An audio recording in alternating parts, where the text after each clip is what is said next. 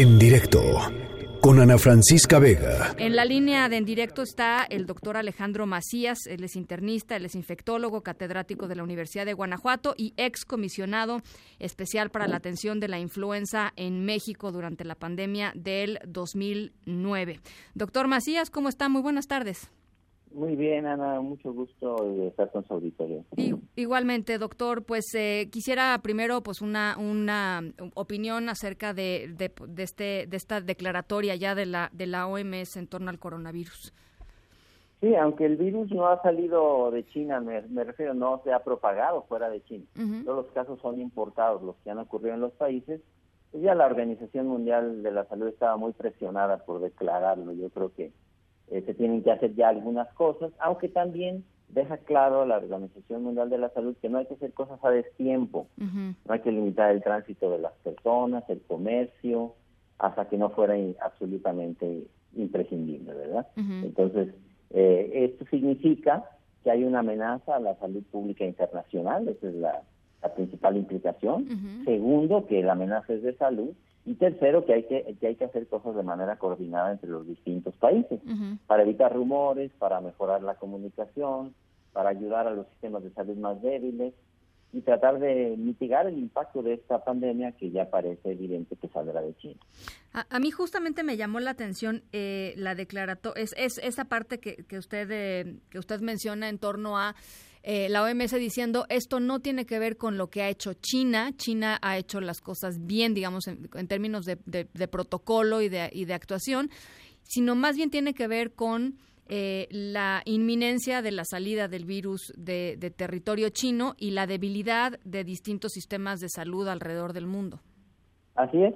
Es que la verdad es que esto si es lo que parece, de acuerdo con lo que está sucediendo en China, o sea, si esto que está sucediendo en China se replica en otros países, pues vamos a necesitar todos los países del mundo a donde va a llegar esto, que de acuerdo a las mayores eh, evidencias va a llegar a prácticamente todo el mundo, pues vamos a necesitar muchas terapias intensivas, muchas máquinas para la, para que las personas que no puedan respirar lo puedan hacer. Y ningún país del mundo eh, Ana, tiene las suficientes máquinas, ventiladores mecánicos de terapia intensiva para ventilar a ese número de personas como los que están ocurriendo en ese momento en China. Nosotros tenemos unidad de terapia intensiva. México, digamos que está razonablemente bien preparado el problema está que las camas de terapia intensiva que tenemos ya están ocupadas. Pues claro, con pacientes. no hay una terapia intensiva que esté vacía. ¿Qué tenemos que hacer entonces? Empezamos a administrar más y más y más camas y las que tenemos ya están ocupadas, ¿verdad? Es para eso que, que eso eh, está llamando a que los distintos sistemas de salud del mundo, bueno, pues se preparen, que incrementen sus capacidades de ventilación mecánica, que saquen sus ventiladores, que los pongan a punto, que pongan sus unidades de salud en las áreas de urgencia, de, terapia respiratoria y de terapia intensiva, pues que las, las, afinen lo más posible. Ahora, eh, hacer eso en un contexto de normalidad, supongo que es, es complejo en sí mismo. Hacer, hacer eso en un contexto de, de, que todos los países podrían tomar estas medidas, pues es el triple de complejo. ¿no? usted el esclavo, Ana Francisca, ¿eh? Pues Porque salir a hacer negociaciones cuando todo el mundo quiere lo mismo no está fácil. Exacto. ¿Verdad? Estas cosas se tienen uno que preparar con muchos años de anticipación. Esto aprendimos unas lecciones en la influenza, pero también hay que decir que algunas lecciones no las aprendimos bien. El sistema de salud mexicano es bueno, yo creo, tiene una razonable preparación, pero estamos también, hay que decirlo, con los dedos en la puerta. Y, y, toda esta eh, conversación, y se lo, se lo pregunto así eh, eh, directamente, doctor, todo este debate en torno a si, si hay escasez de medicamentos, hay escasez de cosas tan básicas como ibuprofeno en algunos hospitales, este, todo este debate que hemos estado escuchando en las últimas semanas, le, le, preocupa? Digamos, ¿es un escenario que preocupe? ¿Es un escenario en el cual el, el, gobierno federal tendría y, y los gobiernos estatales tendrían que estar tomando medidas ya extraordinarias que quizá no están tomando hoy? Pues mire, preocupa en la medida que ha preocupado siempre, Ana Francisca. Yo que he vivido mi vida en el sistema público de atención médica, les voy a decir que en eso no es nada nuevo. Yo ahorita no estoy en una posición oficial, escucho mucho de lo que se dice, no puedo avalarlo todo, pero le voy a decir que no es una situación nueva. A mí, y yo lo he, yo lo he declarado también, abiertamente. Sí me preocupa el muy pobre gasto de salud que tiene México y el que no se haya incrementado, porque si ahorita se quiere eh, se quiere, como usted dice, empezar negociaciones y tratar de subsanar las deficiencias que ya de por sí existen, va a estar muy difícil. Y de por sí es un sistema de salud que no tiene un gasto suficiente. México gasta menos del 3% del Producto Interno Bruto para la salud, así no podemos exigir demasiado. Evidentemente no vamos a estar bien. Con ese gasto no se puede por más que se quieran hacer las cosas. Va a haber un límite de lo posible. Y en ese límite de lo posible habrá, digo, porque, porque el coronavirus va a llegar a México, ¿no? Es muy probable, yo creo que la probabilidad es muy alta. E, en ese escenario, eh, pues eh, no, no, no vamos a estar este, e, e, en, condiciones óptimas de hacerle frente. Que, que... Pues mire, supongamos que estamos como están los chinos, más o menos para una, un conglomerado de, digamos, 10 millones de habitantes. Eh, el sistema de salud se quebró con mil personas que se pusieron graves. Es más o menos lo que sabemos. Pero pues ellos pudieron hacer ellos pudieron hacer hospitales en, en 15 días, ¿no? Claro, ellos tienen la capacidad de hacer un hospital de mil camas en, eh, en 10 o 15 días. Nosotros no. No. ¿Verdad? Entonces, no, definitivamente tenemos que hacer ahorita muchas cosas. El problema, como yo le digo, es que no tenemos los suficientes recursos. Yo creo que aquí es donde vemos lo que no hemos sabido apreciar, que los hospitales deben estar en muy buenas condiciones porque son parte integral de la seguridad nacional, de la tranquilidad social y de la continuidad de las instituciones. Claro.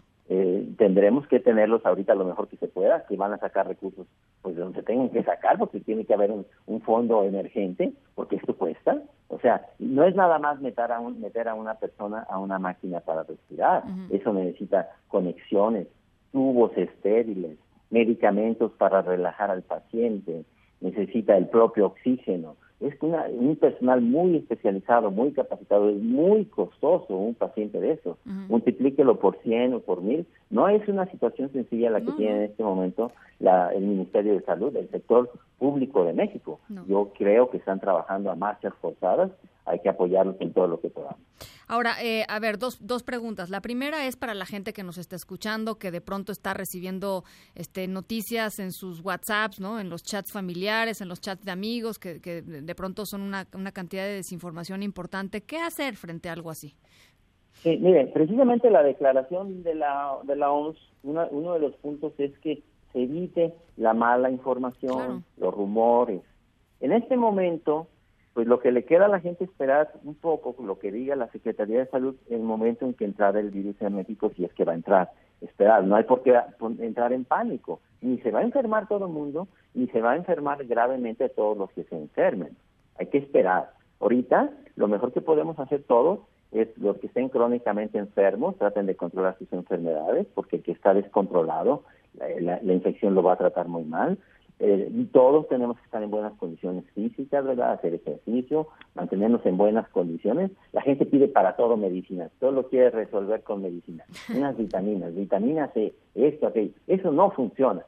Yo lo veo inclusive en los sitios oficiales. Coma frutas y verduras. Este, tome mucha vitamina C, eso no funciona.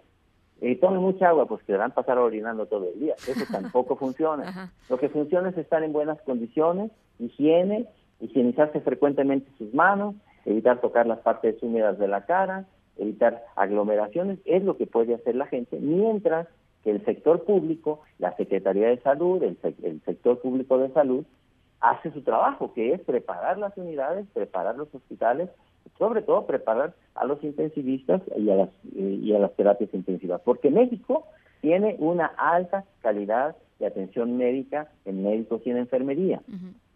Eh, lo que, desde luego, hay un límite de lo posible. Ahora, doctor, eh, ¿cuánto tiempo puede podemos pensar que, pueda pasar para que salga una vacuna o para que salga algo que controle este virus? Mire, ojalá que pudiéramos tener una vacuna. También hay un problema, que ahora las vacunas, como han sido objeto de tanta desinformación, las queremos evaluar como si fueran medicamentos. Entonces les pedimos que no causen absolutamente ningún problema, tenemos que hacer protocolos de fase 1, protocolos de fase 2, protocolos de fase 3, y entonces nadie se avienta a hacer una vacuna porque luego lo van a demandar y pues, pues costarle mucho dinero. Entonces, las vacunas van a tardar porque eh, con los protocolos que hicimos actualmente de seguridad de las vacunas, no queremos que la vacuna cause vaya ni dolor en el piquete, bueno, vamos a tardar un buen rato en tener una vacuna. Yo creo que no la vamos a tener eh, para, por lo menos para los primeros meses de la, de la pandemia, si esto llega a ser una pandemia. Eh, eh, medicamentos no tenemos tampoco. Ya me ha preguntado la gente que si ya van comprando el Camillillo, o el Tamiflu, no lo compren, no para esto no les va a servir. No, y al revés, si se, lo toman, si se lo toman, pues va, va, a ser peor, ¿no? Porque pues, va, a ser peor, va a ser peor. O sea, no hay por qué tomar eso, no les va a servir. No hagan acopio de Oseltamivir, eso sirve para la influenza, pero no para el coronavirus. Sí.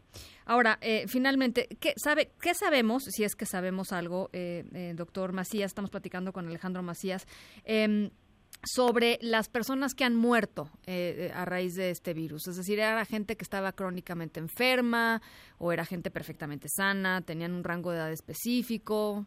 Sí, mire, por lo que sabemos, las primeras informaciones de lo informado de China, de lo publicado de China, es que predominantemente las personas que ya pasan de los 40 años y predominantemente la gente que no estaba en buenas condiciones. Pero también hay que decir que esto le puede pasar a cualquiera, una persona joven, sana, en buenas condiciones, le puede pasar. Lo que pasa es que ahí el riesgo es mucho menor. Por eso es la insistencia. El que fume, procure dejar de fumar. El que no haga ejercicio, procure ponerse en condiciones, porque las personas en buenas condiciones, de cualquier edad, estando en buenas condiciones, la enfermedad, si es que le da, la va a tratar mucho mejor. Claro. Bueno, pues eh, muy interesante la conversación, eh, eh, doctor Macías. Le agradezco mucho y ojalá podamos seguir platicando pues en, en las semanas y en los meses que vienen. Con mucho gusto, Ana. Le mando un abrazo. Gracias. Un abrazo. En directo con Ana Francisca Vega.